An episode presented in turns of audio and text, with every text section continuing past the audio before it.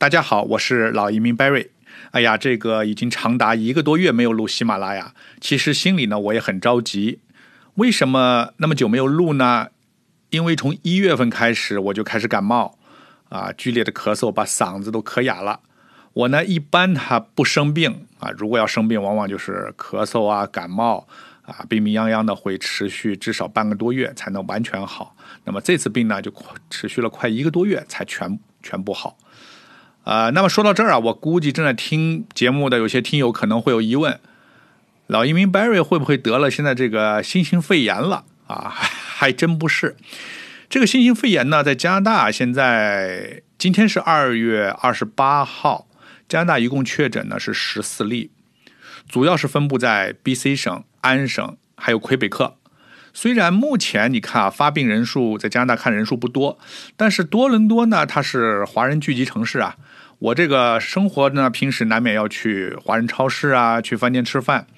那万一有病毒携带者刚好去过我去的这个超市啊、饭店啊，这种情况感染的可能性也是有的啊。所以这个加拿大华人圈，据我所知啊，大家也都比较警惕啊，平时都关注着新闻，了解目前加拿大病毒这个发展情况，啊，也就尽量吧啊，少去这种公众场合。那么，既然话题现在说到新型病毒，那么我觉得今天我必须谈一下加拿大这个国家对病毒的这个态度。你看啊，从病毒爆发开始，世界上很多国家啊对中国就停飞了，甚至还有一些国家把边境中国边境都关了。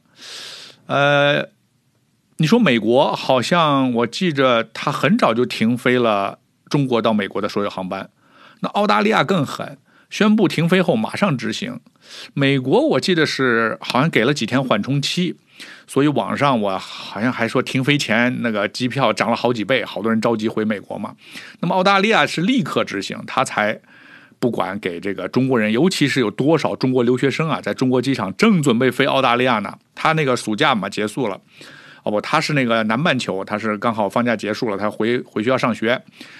所以被困困在中国啊，所以说太狠了，根本不考虑这个学生国际学生交了高额的学费，那无法去上学怎么办？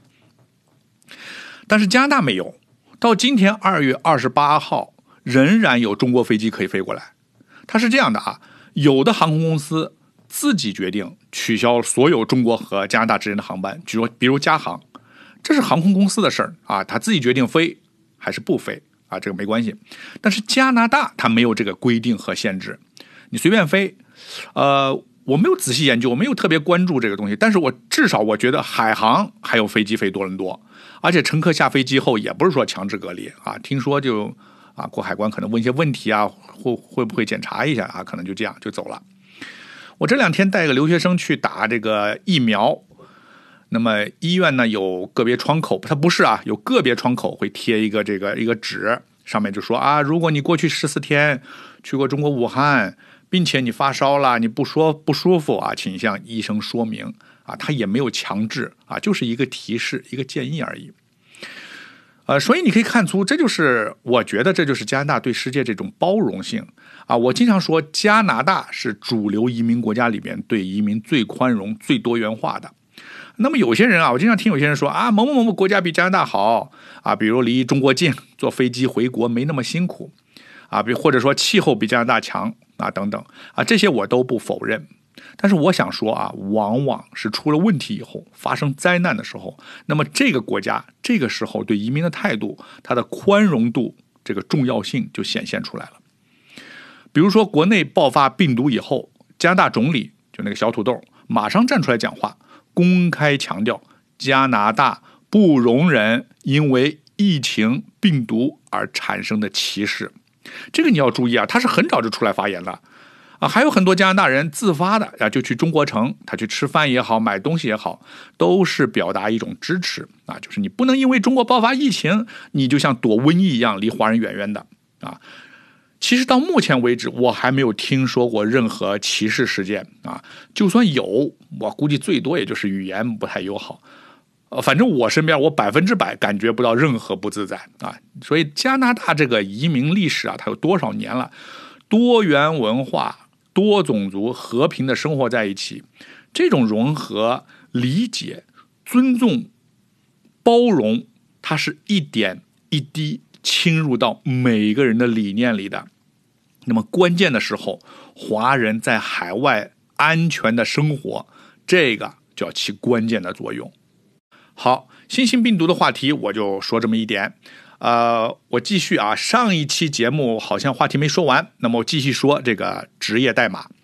那么，如果你的工作啊，上次说了，如果你的工作是介于两个职业之间，那么是由你自己来决定你用哪个职业代码来申请移民啊。比如国内有些职业叫国内叫办公室助理，他的实际业务呢啊，又有行政管理，又可能是给老板做个秘书啊，还可能监管财务。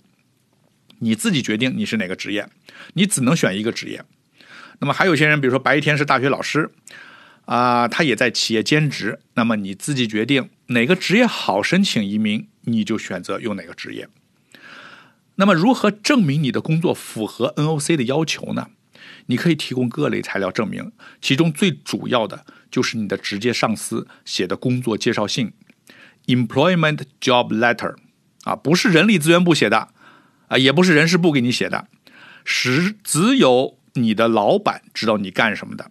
这封介绍信的名字叫 Employment Job Letter，它实际上更像一封 Employment Verification Letter 啊，就验证你证明你的工作的职责。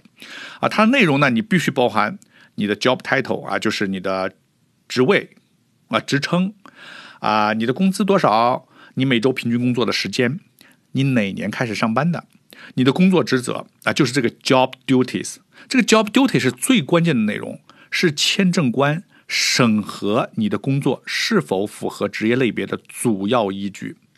因为这封信很重要啊，一般都是我们根据客户的实际情况帮他起草，他拿回去签字盖章就行了。好，那么加拿大职业类别话题，我今天到这里就全部说完了啊！欢迎大家关注我的节目，跟我互动。我是老移民 Barry，我在多伦多，感谢收听，我们下一期再见。